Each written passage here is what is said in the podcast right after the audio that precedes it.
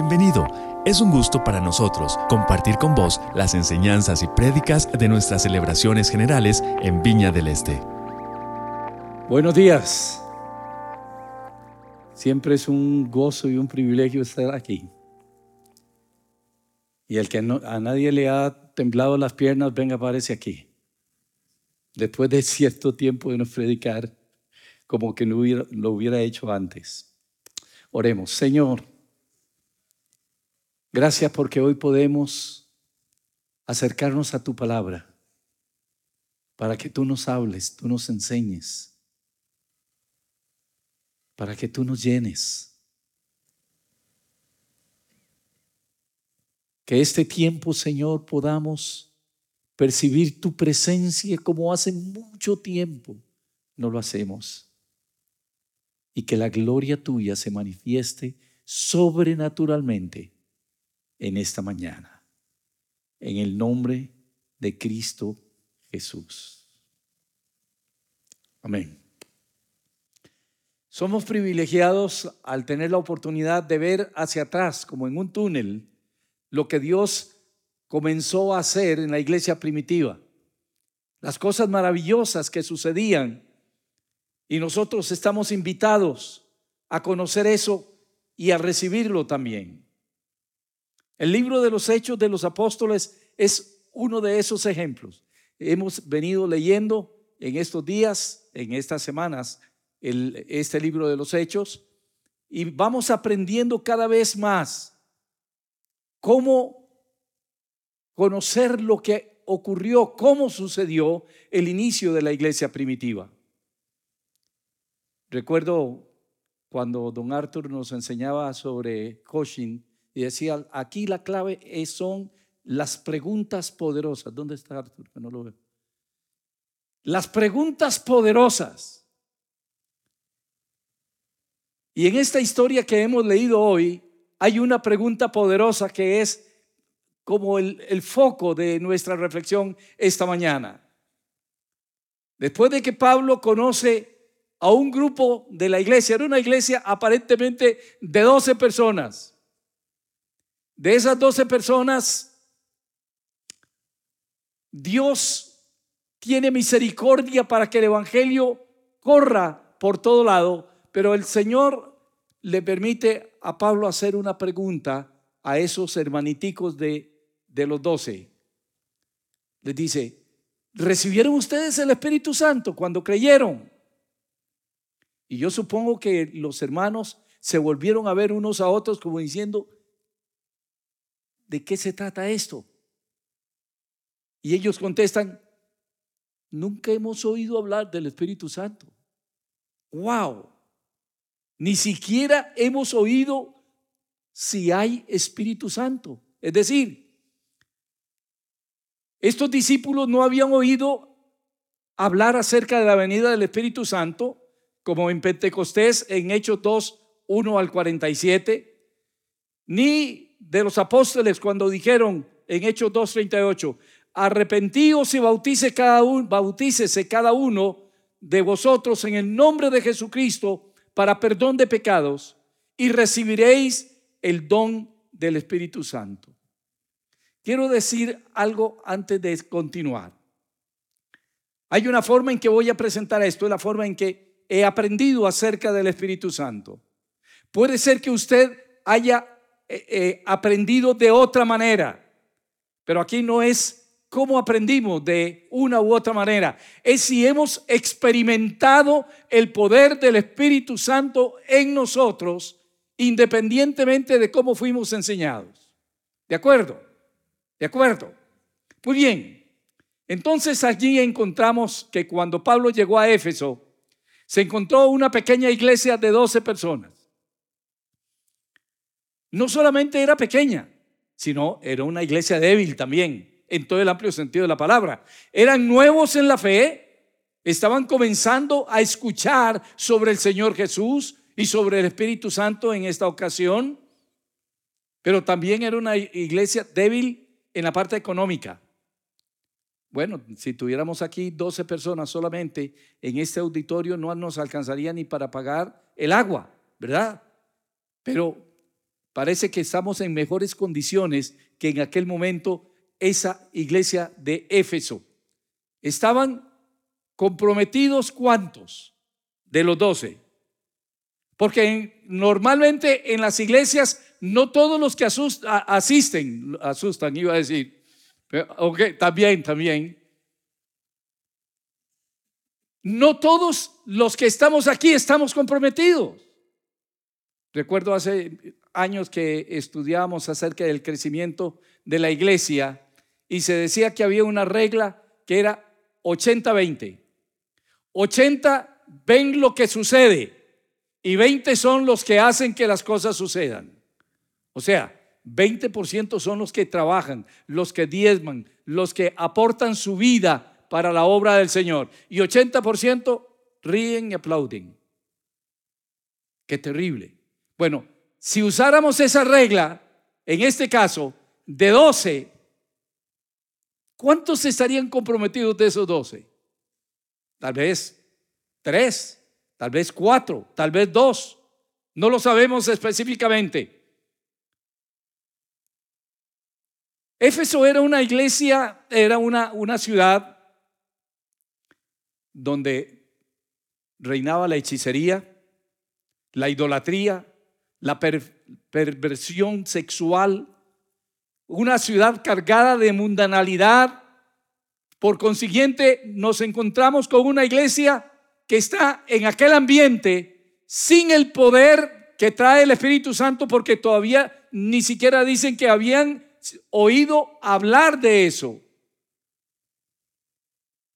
Una iglesia que estaba rodeada, oprimida por la cultura de pecado que reinaba en aquel entonces. Esto se convierte como en una montaña imposible de superar. Cuando tenemos frente a nosotros una situación donde Dios nos envía al mundo a proclamar su evangelio, pero a veces como que no tenemos las herramientas necesarias para hacerlo y enfrentar tanta situación de pecado que hay fuera de nosotros. ¿Cómo impactar una ciudad como esta? ¿Cómo impactamos las familias?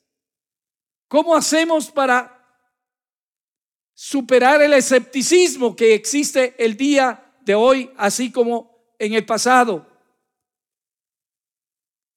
Pablo conocía la fórmula, aparentemente.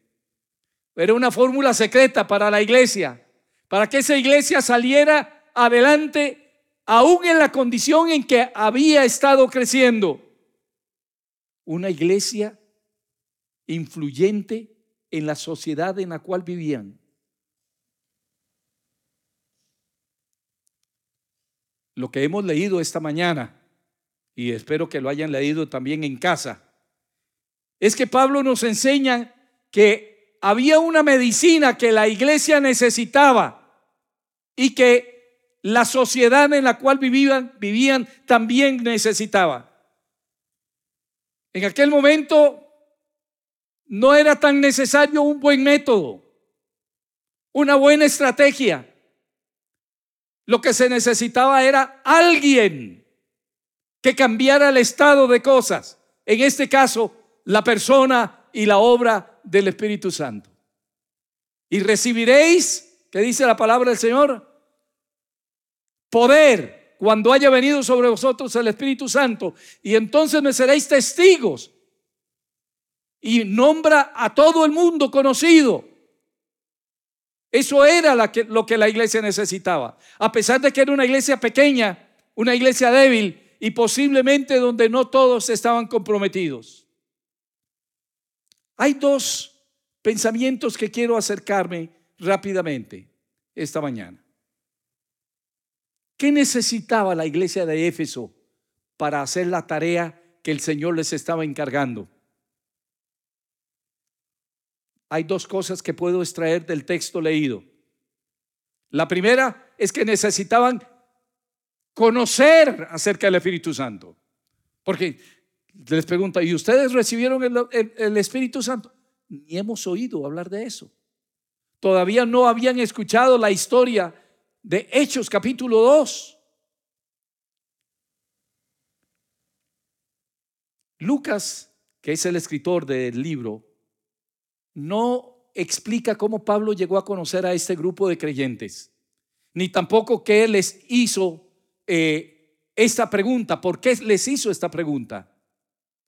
Pablo no dice, para todos nosotros, recibiréis el, Espíritu Santo después, o recibisteis el Espíritu Santo cuando creísteis, como si se refiriera a algo como los dones espirituales o como una segunda obra de gracia, sino que está refiriéndose a algo que ocurre cuando nosotros nos entregamos a Cristo. Ya hemos sido tocados por el Espíritu Santo. Ya hemos sido bendecidos por su presencia y por su obra en nosotros. La palabra creer frecuentemente se usa para indicar el proceso que está entre la conversión y el bautismo.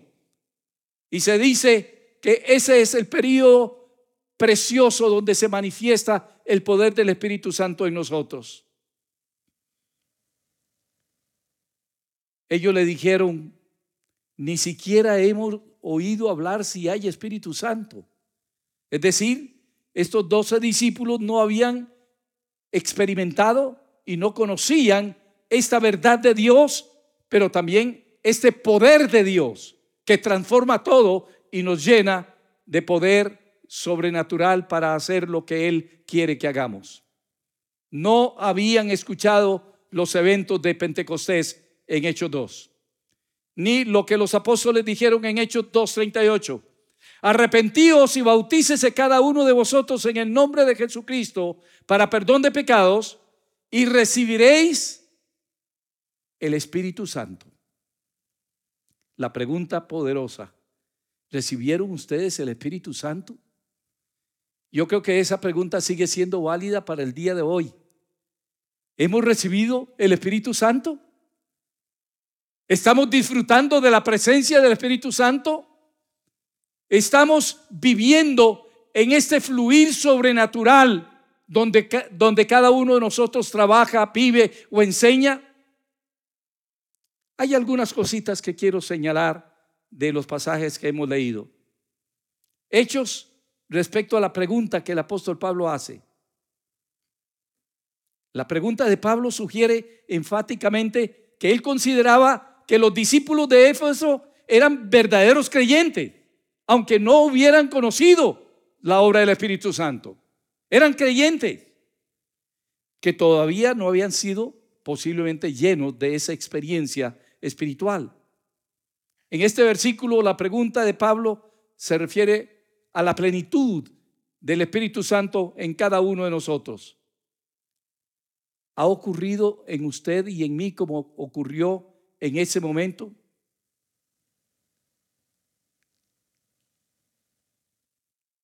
Ya habían creído en Cristo antes que Pablo los conociera, según Hechos 19, 1 y 2.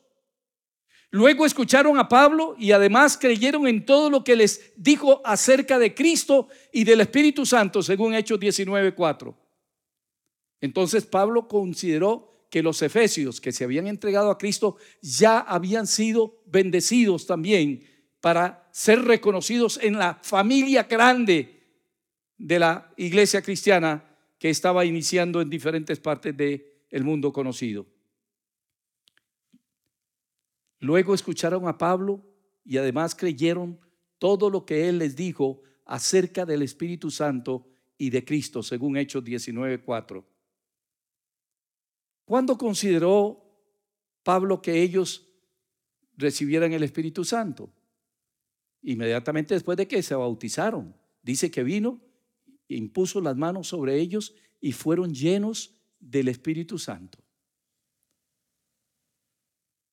Me llama la atención este pasaje que dice que el apóstol siguió enseñando por dos años acerca del Espíritu Santo en esa ciudad de Éfeso. Dos años. Yo no sé, pero yo no recuerdo haber recibido tanta enseñanza acerca del Espíritu Santo en, en los años de, bueno, en todos los años de mi vida, que ya son 70. Pero en este caso, Pablo sacó el tiempo para que los, los efesios fueran totalmente entendidos en la labor del Espíritu Santo y para que pudieran ejercer el trabajo que Dios les estaba dando, que Dios les comisionaba, y era que el mundo conociera quién era Jesús el Cristo. Eso es lo primero. Los efesios necesitaban conocer del Espíritu Santo. Pero el segundo pensamiento que tengo es, necesitaban experimentar el poder del Espíritu Santo. Recibirán poder. Los más jóvenes no tienen la experiencia, los más viejos posiblemente, sí, fueron parte de lo que Dios hizo en Costa Rica en los años 70. Costa Rica fue visitado por un avivamiento espiritual en los años 70. Imagínense que, según las estadísticas, en aquel entonces la iglesia era o representaba como el 2% de la población costarricense. Y 10 años después, en los años 80, la iglesia había logrado alcanzar poco más del, del 20% de la población de Costa Rica. ¿Por qué en un espacio tan pequeño la iglesia creció de una manera poderosa? Y el Evangelio de Jesús fue predicado en los hospitales, en las cárceles, en las universidades, en los colegios, en los barrios, en los trabajos, donde fuera, allí se estaba predicando el Evangelio los taxistas, los albañiles, los profesores, todo el mundo tenía algo que contarle a esta ciudadanía para que tuvieran un encuentro personal con Jesús y fueran transformados poderosamente por el Espíritu Santo. Aleluya. ¿Cuántos se acuerdan de eso? Hermanos, ahora dentro de un ratito vamos a compartir un testimonio lindo acerca de eso. ¿Qué ha pasado y por qué el día de hoy no estamos viendo las señales que ocurrieron en el capítulo siguiente del que yo estoy hablando. La, próxima semana seguro hablarán de eso. Pero los milagros eran algo que se veían todos los días. No era algo esporádico. Era que la gloria de Dios descendía y se manifestaba aún sin el conocimiento necesario que, que, estábamos esperando. Dios nos usaba a jóvenes y adultos. Era algo extraordinario. Recuerdo yo que el día después de un evento que vamos a contar más tardito, yo me fui para el colegio el día siguiente. Había pasado llorando toda la noche, toda la noche. No podía parar de llorar. Había algo que estaba sucediendo en mi vida que no tenía explicación. Nunca nadie me había enseñado acerca de eso, ni conocía acerca de eso. Y una profesora maravillosa que tuve, era profesora de inglés, pero era mi, eh, ¿cómo se llama? Mi profesora guía en el colegio. Cuando me vio llorando, vino a ver qué era lo que pasaba. Yo no podía explicarle, no podía hablar. Yo no sé cómo, pero ese día esa señora entregó su vida a Cristo. Fue la primera de esta etapa de mi, de mi vida, después de la experiencia con el Espíritu Santo. Esa señora después me la encontré en un evento en uno de los grandes hoteles de San José y ella llevó a su marido que tenía varios años de haber quedado paralítico después de un, eh, de un choque. Y esa noche oramos por él y se levantó de la silla de ruedas. Eso era normal. No era algo excepcional, era algo que estaba ocurriendo. Dios estaba interviniendo en una iglesia que necesitaba ser llena del poder del Espíritu Santo.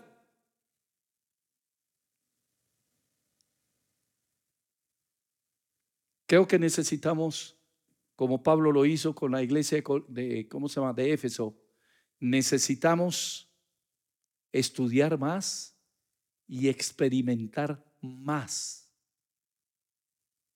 Los apóstoles pudieron experimentar esto después de Hechos, capítulo 2. Y podían experimentar los milagros que Dios hacía a través de ellos. Porque el poder del Espíritu Santo había venido sobre estos creyentes. Algo nada más para reflexionar. Solamente cuando seamos llenos del Espíritu Santo, tendremos la fuerza sobrenatural para resistir en primer lugar la obra del enemigo, que todo lo quiere destruir. Todo lo que Dios tiene planeado, el enemigo lo quiere destruir. Estaba leyendo en estos días un artículo muy interesante de algo que está pasando en un país que quiero mucho. Dice, a partir de los tres años, parte del currículum es enseñar a los niños a masturbarse. En un país desarrollado. Un país postcristiano ahora. ¿Cómo luchar contra estas perversiones? Si la iglesia no tiene todos los recursos. ¿Cómo sembrar la semilla de vida en Cristo Jesús en los intelectuales de nuestro tiempo?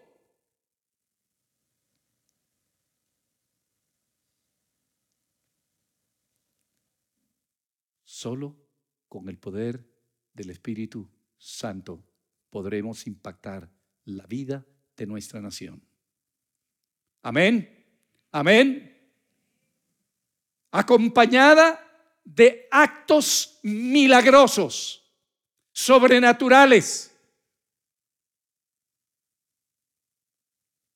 Yo no sé, pero ¿por qué ahora, eh, eh, eh, para hablar de nuestro país, casi no hay demonios en este país? En mi tiempo de juventud, orábamos por gente que tenía problemas espirituales, que tenían experiencias sobrenaturales del mundo de las tinieblas. Y podíamos ver todos los días personas que venían a buscar ayuda porque estaban poseídos de demonios. Qué raro que hoy casi no se ve eso. ¿Será que nos los acabamos a todos en aquel entonces? Años 70, 1970, 71, 72, hasta empezados los 80. ¿Por qué no están ocurriendo esos hechos?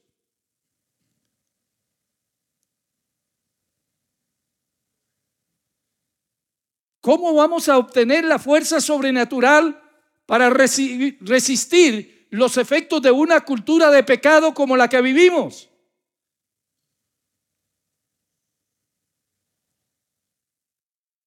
A veces no tendremos el conocimiento que la gente de nuestro tiempo tiene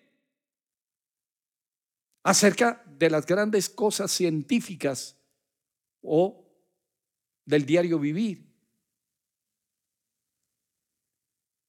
Lo importante es que el Señor nos ha capacitado porque nos ha dado el poder del Espíritu Santo para romper las obras del enemigo en el nombre de Cristo Jesús. Aleluya.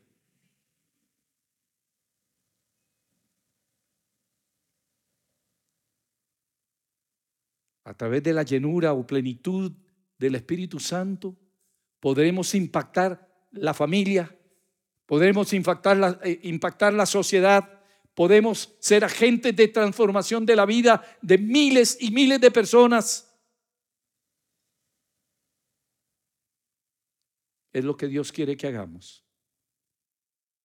Yo no quiero extenderme mucho esta mañana porque quiero compartir un testimonio lindo. No es tan fresco, pero es poderosamente actual. Y para eso invité a una persona que fue parte de algo que Dios hizo en mi vida cuando tenía 16, 17 años o por ahí. Y quiero invitar a Maritza Cartín que pase.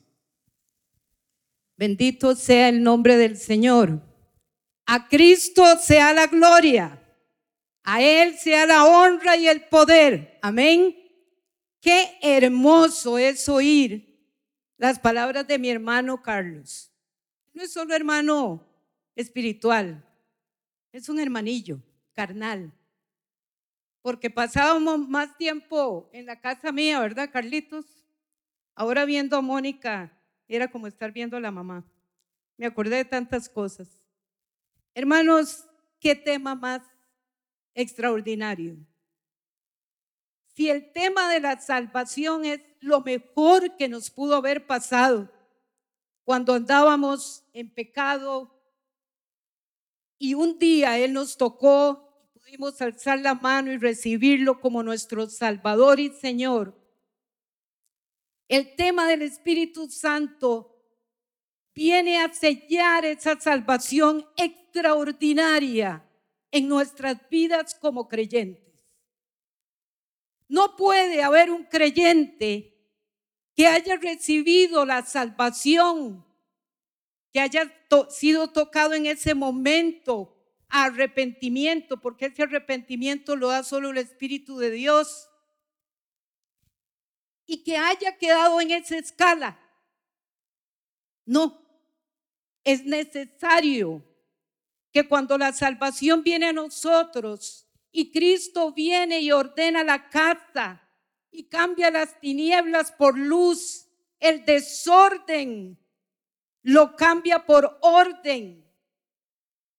Empezamos a caminar y tiene que venir el bautismo del Espíritu Santo en nuestras vidas, no solo para impactar primeramente nuestra vida, sino para impactar la vida de nuestros familiares, de nuestro vecindario, de nuestro barrio, de nuestro país, del mundo entero. Si el Espíritu Santo, Carlos, no hubiera sido necesario, Jesucristo simplemente se va. Cuando muere, está con los discípulos un tiempo y después se va. No se hubiera hablado nada de esto, pero dice, recibiréis poder cuando haya bajado sobre vosotros el Espíritu Santo y me seréis testigos en Judea, en Samaria, en Heredia, en Alajuela, en San José, en Limón, en Nicaragua, en Centroamérica, en América, en Europa, en el mundo entero.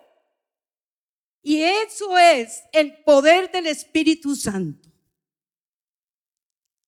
el domingo 15 de agosto de 1971, ya una pequeña iglesia, un templo pequeño en Guadalupe Centro, estaba preparándose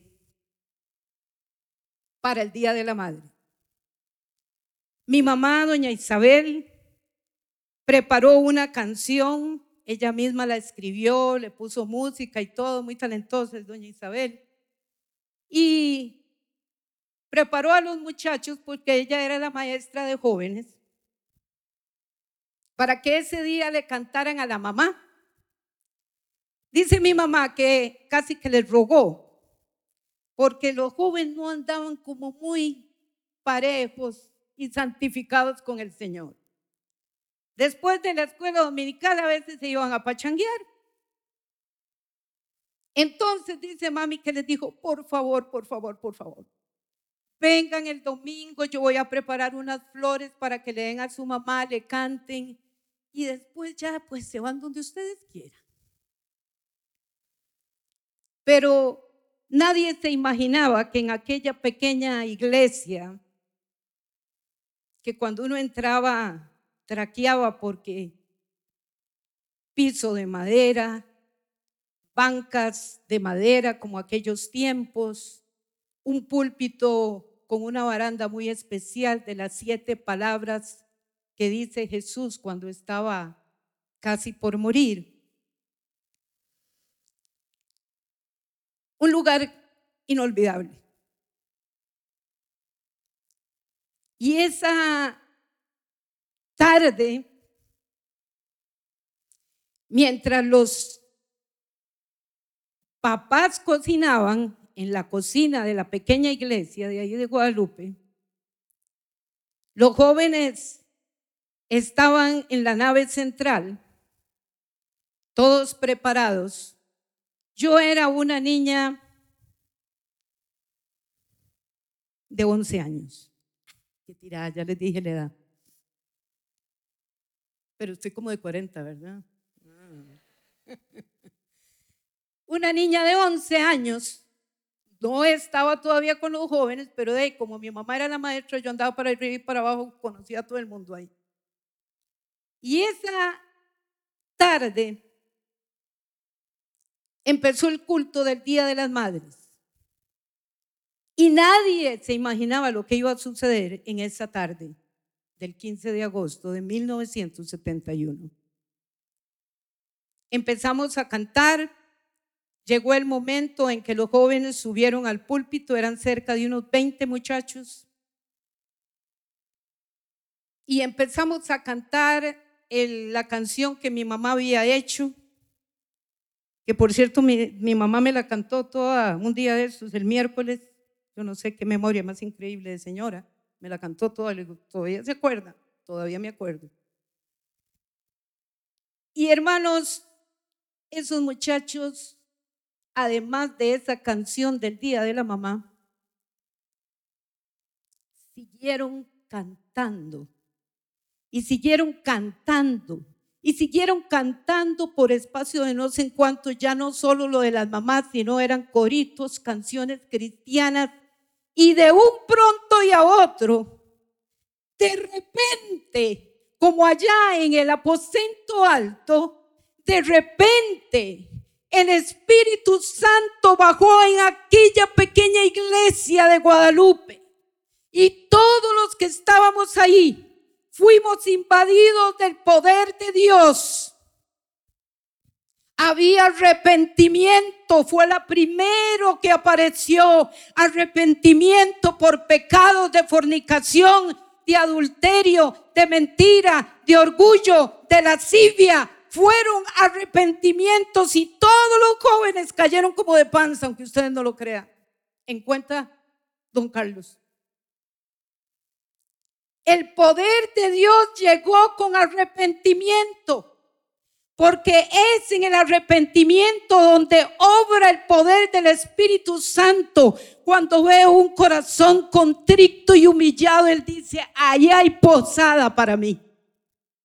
Y en aquella tarde bajó el Espíritu Santo, cambiando y transformando una generación de jóvenes. Años. El Espíritu Santo me levantó en aquella tarde Alcé mis brazos y yo no sabía ni qué estaba diciendo ni haciendo. Y me dio palabra de profecía para cada uno de los que estaban ahí. Y a Carlitos le habló directamente. Y sacó cosas desde su infancia, como él lo había traído, miren, y yo no sabía absolutamente nada de Carlos, de, de, esas pequeñas cosas que pasan en la infancia, que fue atropellado a los cuatro años por un carro y que nada le pasó. Y el Señor le decía, así como fuiste atropellado por un carro, yo te cuidé. En aquella poza del Virilla, muchos nos bañamos, ahí te cuidé porque se está ahogando. Toda esa palabra se la dije yo, bueno, yo no, el Espíritu Santo, porque yo era solamente y soy un vaso de barro en las manos de Dios. Después, como que era bien inquieto este Will. Después se partió la lengua. Y dice Carlos que el doctor, este chiquito difícilmente vuelve a hablar. ¿Se imaginan? Y ahora no para. y el Espíritu Santo le dijo en ese momento lo que le había sucedido. Y te llevaré, te cuidaré, te he cuidado y te llevaré por naciones de naciones. pisarán tus pies y serás testigo del poder mío. Ese es el poder del Espíritu Santo. Debemos ansiarlo, debemos pedirlo y debemos tener un espíritu de arrepentimiento en nuestras vidas para que se haga patente en nuestros corazones. Le digo a mis dos hijas, tengo una hija de 35 años y una de 30, y yo les digo, chicas, yo le doy tantas gracias a Dios que Él pudo tocar mi vida. Tan joven. No necesité pisar una discoteca. No necesité ir al salón del centro de amigos que estaba enfrente de la iglesia. Yo sé que ustedes no saben decir, los más viejillos tal vez lo conocieron. No necesitaba fumarme un cigarrillo. ¿Saben por qué? Porque el Espíritu Santo transformó mi vida desde muy joven. Y después de eso, hermanos, de ese evento ocurrido ahí, imagínense que fue en la tarde de ese domingo. Y toda esa tarde, toda la noche, pasaron horas de horas, se cantaba, se oraba, se lloraba, y como dijo Carlos, al otro día tenía que ir al colegio. Y después de ahí, la vida de una gran generación cambió para siempre. Jaime, Edgar, Marvin, Carlitos, Oscar Sáenz, bueno, podría decir tanta gente, Marixa Fernández, eh, y hermanos, cuando el Espíritu Santo viene no te puedes quedar callado. No puedes quedarte callado. Termino diciendo, hermanos, que esta semana mi hija me pidió que fuera a traer algo, ella es maestra. dice, mami, ayúdeme, necesito ir a recoger algo para, para un trabajo que hay que hacer. Yo ni conozco el lugar, vaya usted a traerlo. Eh, sí, sí, yo te ayudo, era ahí en Montelimar, cerquita de mi casa. Bueno, yo entré a aquel lugar tremendo, muy pactado, todo lo que había ahí, lo que vendían y todo, pero bueno, en fin, yo traje los dijes, unas bolitas de fútbol y unas cosas que los niños iban a hacer. Y yo me devolví, hermanos, y cuando yo iba por la puerta, el Espíritu Santo me dice, ¿te vas a ir y sin predicarle a la dueña de este lugar? Y yo me fui así. Y empecé a predicarle de ese negocio que ella tenía que cerrar. Detestable, de veras, para Dios, para el Señor. Y hermanos, desde ese tiempo yo no me puedo callar, porque si usted está en un desierto y encuentra agua y tiene gente alrededor suyo, ¿qué es lo que hace? Les invita a tomar agua. Y es, la, es el agua y es la unción y es el aceite del Espíritu fresco que debe haber en nuestras vidas. Y yo sé que esta bella congregación de Viña del Este va a ser invadida por el poder del Espíritu Santo. De ahí en adelante, hermanos, aquella pequeña iglesia se volvió algo increíble. Llegaban gente de todos los rincones del país, inclusive hasta de Centroamérica, porque había liberación de gente que estaba endemoniada, había sanidad, era increíble. Carlos, y me acuerdo que yo en el Parque de Guadalupe nos íbamos a evangelizar con tratados, ellos se subían en buses, predicaban el Evangelio sin vergüenza, sin, decir, ay, es que si me oyen, y, y qué bañazo, como dicen algunos muchachos, ¿verdad? Eso no hay, porque cuando el Espíritu Santo fluye en su vida, usted lo único que quiere es hablar de ese poder. Amén. Gracias, Maritza.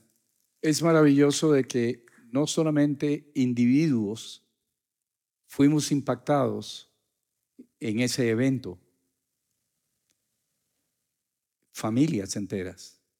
La familia de Maritza, todos los que están ahí le sirven al Señor, todos. En mi casa, prácticamente, mi familia extendida, casi todos estamos involucrados de una u otra manera en el servicio al Señor, pero ha sido de siempre. Dios transformó la vida de esos muchachos que estábamos allí. Todos menos uno de los que estaba ahí, que yo recuerdo, eran 21 personas, 21 jóvenes. De esos 21, todos están en el ministerio menos uno. no, no puede ser una casualidad, ¿verdad que no? No puede ser algo que salió al azar.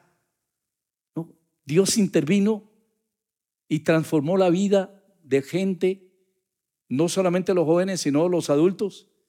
Madres que tenían, mi madre estaba orando por nosotros, imagínense, éramos seis hijos y todos descarriados. El impacto de mi madre y de mi padre, qué descanso tener hijos que se consagran al Señor.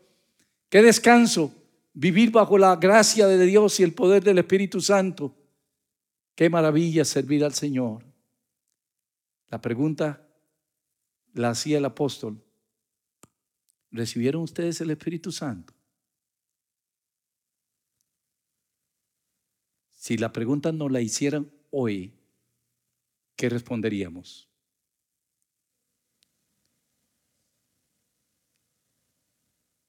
Trabajar para extender y establecer el reino de Dios en la vida de muchas personas no se puede hacer solo con conocimiento, no se puede hacer solo con recursos humanos. Tiene que intervenir el poder del Espíritu Santo que es el que nos hace nuevas personas en Cristo Jesús. Yo quiero que nos pongamos de pie. Yo sé que es tarde, que hemos ocupado más tiempo, pero no puedo dejar pasar unos minutos para que oremos.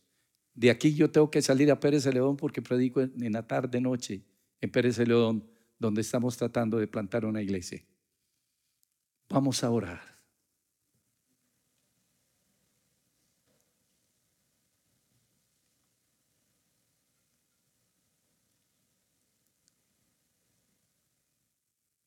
Espíritu Santo, te invitamos a que tomes el lugar que te corresponde en nuestra vida, en nuestra experiencia de fe. Necesitamos que nos invadas de lo sobrenatural.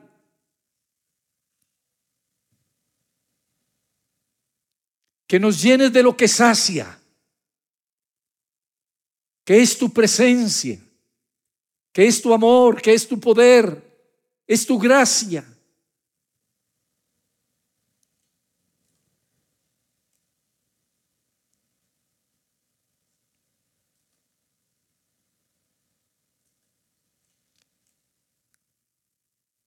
Tú que escudriñas nuestro corazón, Señor. Nos conoces.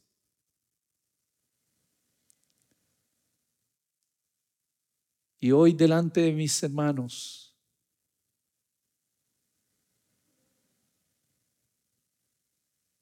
te pido más de tu presencia, más de la obra de tu Espíritu Santo.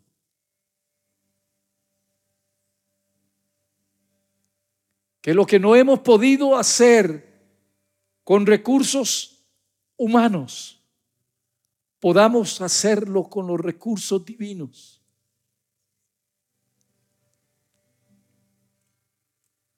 Levanta una nueva generación como sucedió en aquella ocasión, Señor. Hombres, mujeres, jóvenes, adultos, llenos del poder sobrenatural del Espíritu Santo, que transforma las vidas que cambia las circunstancias.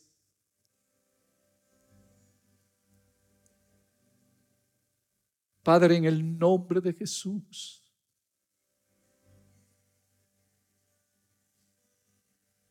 Echa fuera todo temor de mis hermanos. Que al salir de aquí puedan sentir que están empoderados. para hacer las obras del reino bajo el poder del Espíritu Santo.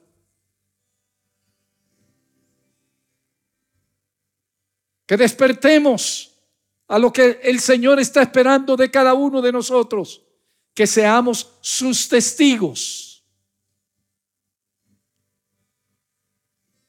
Allí en el supermercado, allí en el barrio, allí en, la universidad, en, en la comunidad, en el trabajo, donde estemos, que no tengamos temor de permitir al Espíritu Santo intervenir a, través nuestro. ¿Cuántos quisieran esta experiencia? Levante su mano. Diga, Señor, yo lo quiero. Dígaselo, Señor, yo lo quiero. Ven, Espíritu de Dios. Ven, manifiéstate en esta mañana, Señor, trayendo sanidad física, emocional y espiritual. Rompemos toda obra del enemigo en el nombre de Jesús, que está tratando de robarnos la juventud que tú has puesto en nuestras manos para que te conozcan a ti. En el nombre de Jesús. Nos encanta poder compartir con vos las prédicas de nuestras celebraciones. Esperamos que esta haya sido de bendición para vos.